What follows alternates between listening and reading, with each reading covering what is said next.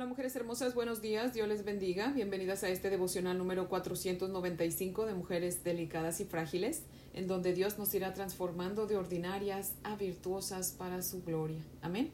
Mujeres hermosas, les invito a orar para comenzar. Oremos. Amantísimo Señor, Dios Padre maravilloso, glorioso Creador, en el nombre de nuestro Señor Jesucristo venimos ante tu presencia, Señor, para darte gracias por este nuevo día Gracias Señor por este nuevo comienzo de semana. Gracias Señor por el frío, por ese hielo Señor que hermosea nuestras montañas. Gracias Padre porque a pesar del frío Señor nos has dado salud y fuerzas para seguir adelante Señor.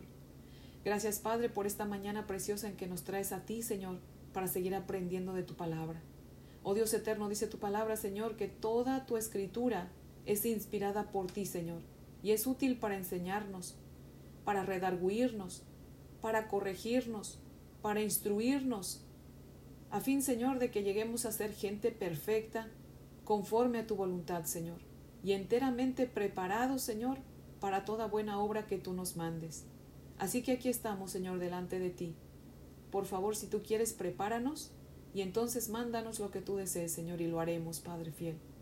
Por favor, permite que tu Espíritu Santo, Señor, nos llene y nos ayude a entender tu palabra, Señor. Oh Dios Todopoderoso, te pedimos que nos hables, Señor, en el nombre de Jesús. Amén, Padre fiel. Bueno, mujeres hermosas, vamos a comenzar el estudio del libro de Josué y siempre que comenzamos el estudio de un libro, yo les leo la introducción. Así que este devocional va a ser acerca de la introducción al libro de Josué. Así que le voy a dar lectura a la introducción. Si ustedes tienen una Biblia de estudio, pues ábranla conmigo y vamos a leer juntas, pero si no, pues yo les voy a leer la introducción, ¿ok? Y la introducción al libro de Josué dice lo siguiente. El libro de Josué lleva el nombre del israelita más famoso que vivió en la generación posterior a la muerte de Moisés. Describe la historia de la generación de Israel que cruzó el río Jordán y entró a la tierra prometida de Canaán. Sus batallas y su fidelidad se encuentran entre las más grandes historias de fe del Antiguo Testamento. Josué lideró al pueblo de Dios en la derrota sobre sus adversarios. Luego supervisó la división de la tierra entre las tribus y por último renovó el pacto entre el pueblo y Dios. El río Jordán estaba a su máxima altura cuando el Señor le ordenó a Josué que guiara el cruce del pueblo. Tal como abrió el mar rojo, Dios proveyó un sendero seco a través del Jordán cuando los sacerdotes que acarreaban el arca del pacto tocaron el borde del agua. La primera división dice circunstancias de la redacción del libro. Autor.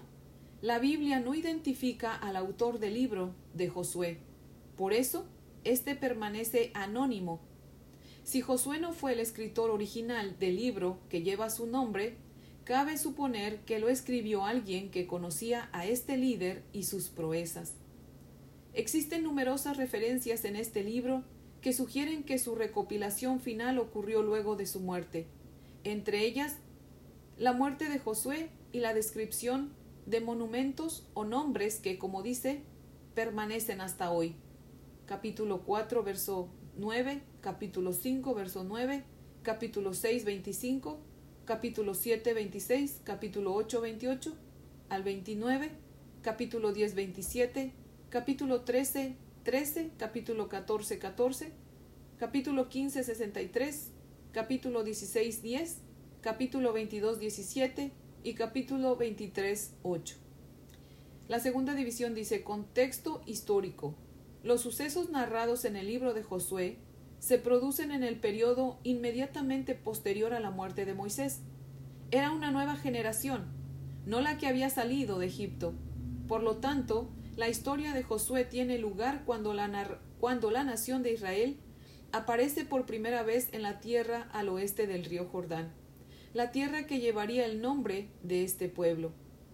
En Primera de Reyes capítulo 6 verso 1 se nos dice que el éxodo se produjo 480 años antes del cuarto año del reinado de Salomón, 966 años antes de Cristo. En Jueces capítulo 11, verso 26, Jefté indica que Israel había vivido en las, en las regiones de Palestina durante 300 años. Jefté vivió alrededor del 1100 antes de Cristo, por lo cual el final del viaje por el desierto y el comienzo de la conquista tuvieron lugar alrededor del 1400 antes de Cristo. La tercera división dice mensaje y propósito. Nombramiento de un nuevo líder. El capítulo 1 establece que Dios designó a Josué como líder y sucesor de Moisés. Dios le habló directamente y le prometió su divina presencia, como dice Josué 1, 3 al 5, y la tierra que le había prometido a Moisés, como dice Deuteronomio 34, verso 4.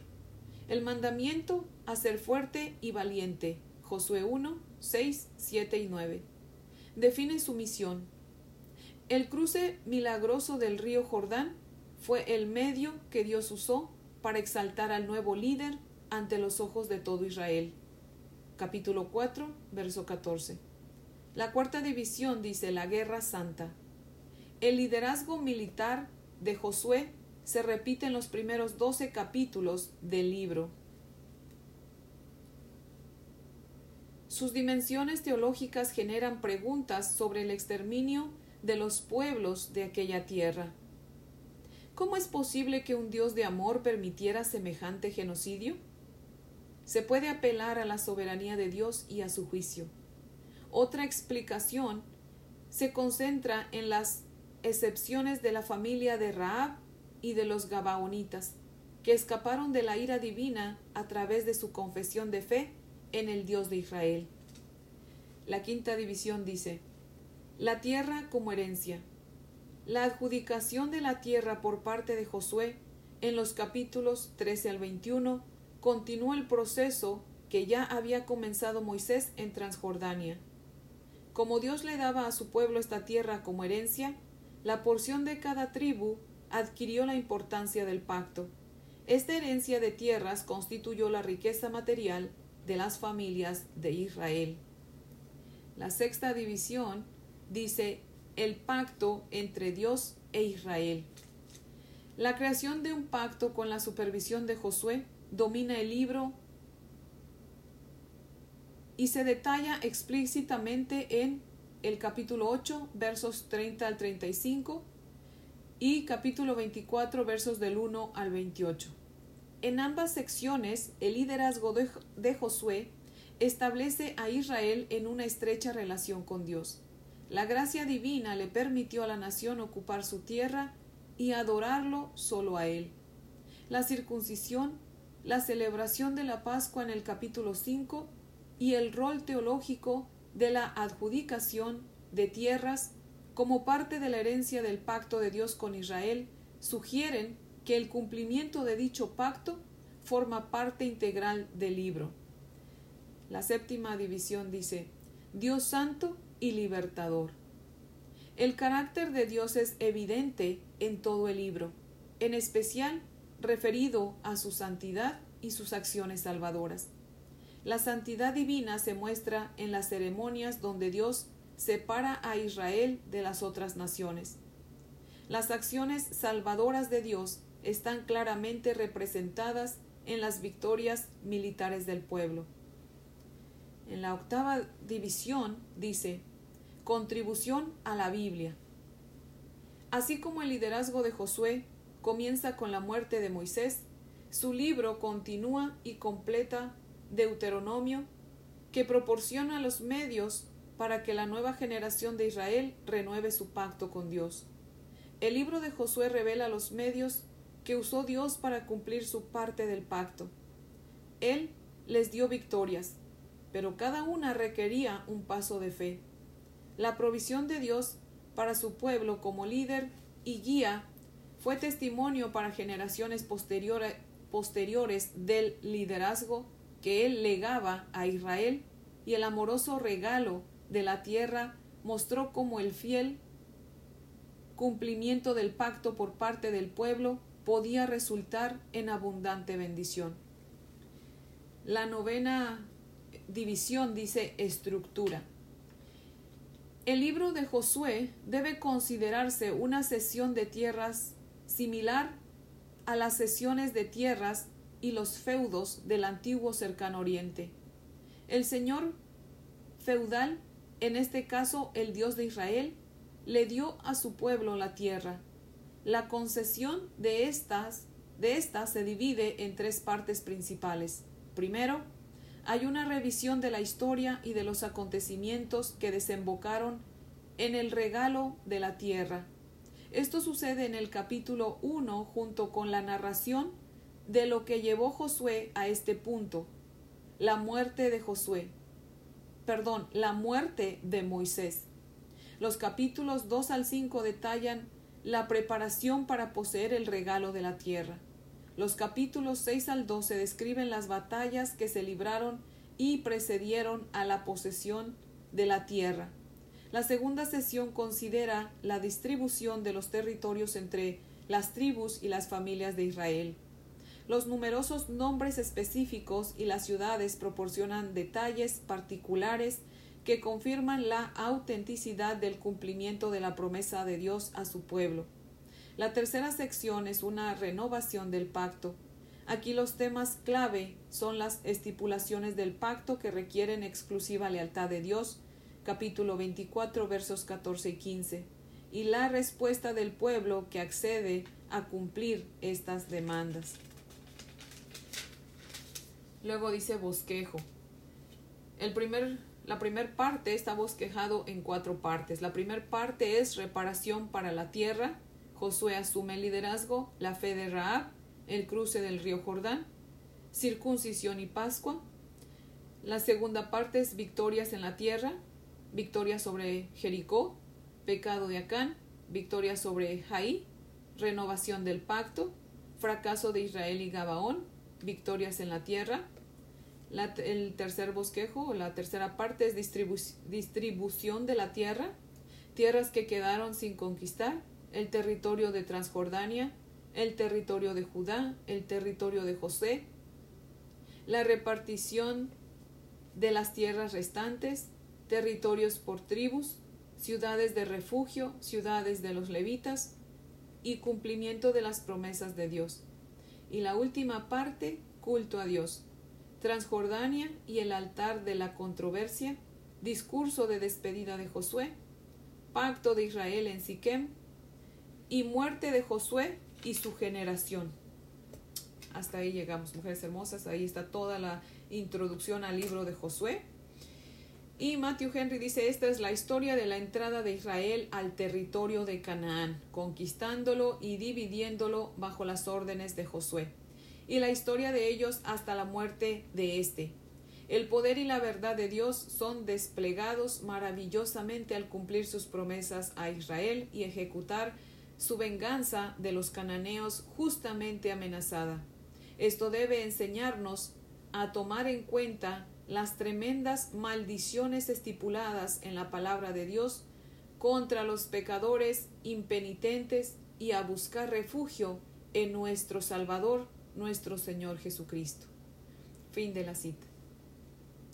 Mujeres hermosas, no ignoremos el hecho de que todo lo que está escrito en el Antiguo Testamento se escribió también para nuestro beneficio, como dice el apóstol Pablo. ¿Ok?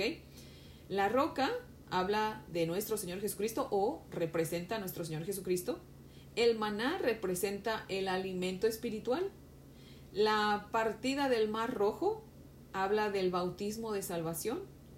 La partida del río Jordán habla del bautismo del Espíritu Santo que nuestro Señor Jesucristo prometió en Lucas capítulo 24. Aquí en el libro de Josué Mujeres Hermosas vamos a ver la entrada del pueblo de Israel a la tierra prometida. Por fin vamos a ver eso, mujeres hermosas.